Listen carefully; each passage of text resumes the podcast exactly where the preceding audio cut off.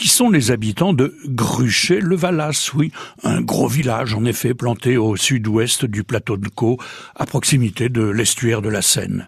Il est traversé par la rivière du Commerce, un petit cours d'eau qui prend sa source à Bolbec et qui traverse donc Gruchet-le-Valas, mais dans son premier secteur, ce cours d'eau est d'ailleurs appelé le Bolbec ou la rivière de Bolbec.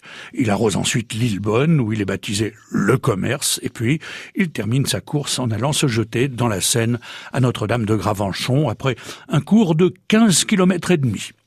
Les nombreux moulins hein, que le commerce a fait tourner, notamment dans Bolbec, ont permis à cette ville d'être un centre très important du coton et du lin au XIXe siècle, au point même de donner à la vallée le surnom de Vallée d'Or.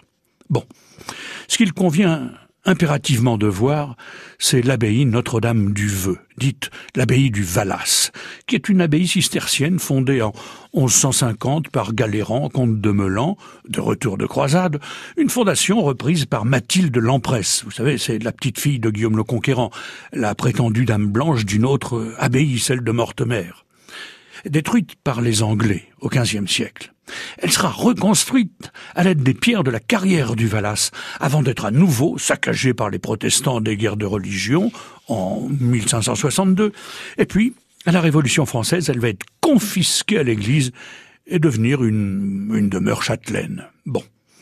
Après avoir été aménagée en filature au XIXe siècle et puis en laiterie après la Seconde Guerre mondiale, elle est depuis 1985, je crois, la propriété de la commune de Gruchet. Depuis le printemps 2013, l'abbaye du Valas est libre d'accès. Vous pouvez donc parcourir les jardins et les abords de cette abbaye, qui accueille aussi des séminaires et des réceptions.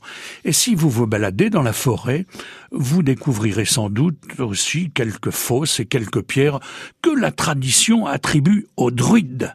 Et ouvrez bien l'œil, car il paraît également qu'au Val Cerisier, il y a un trésor enterré autrefois par les moines cisterciens de l'abbaye, un trésor qui est gardé par, par des dames blanches, des cavaliers sans tête, et surtout par des loups-garous. Alors, euh, prudence, méfiance donc dans notre village normand.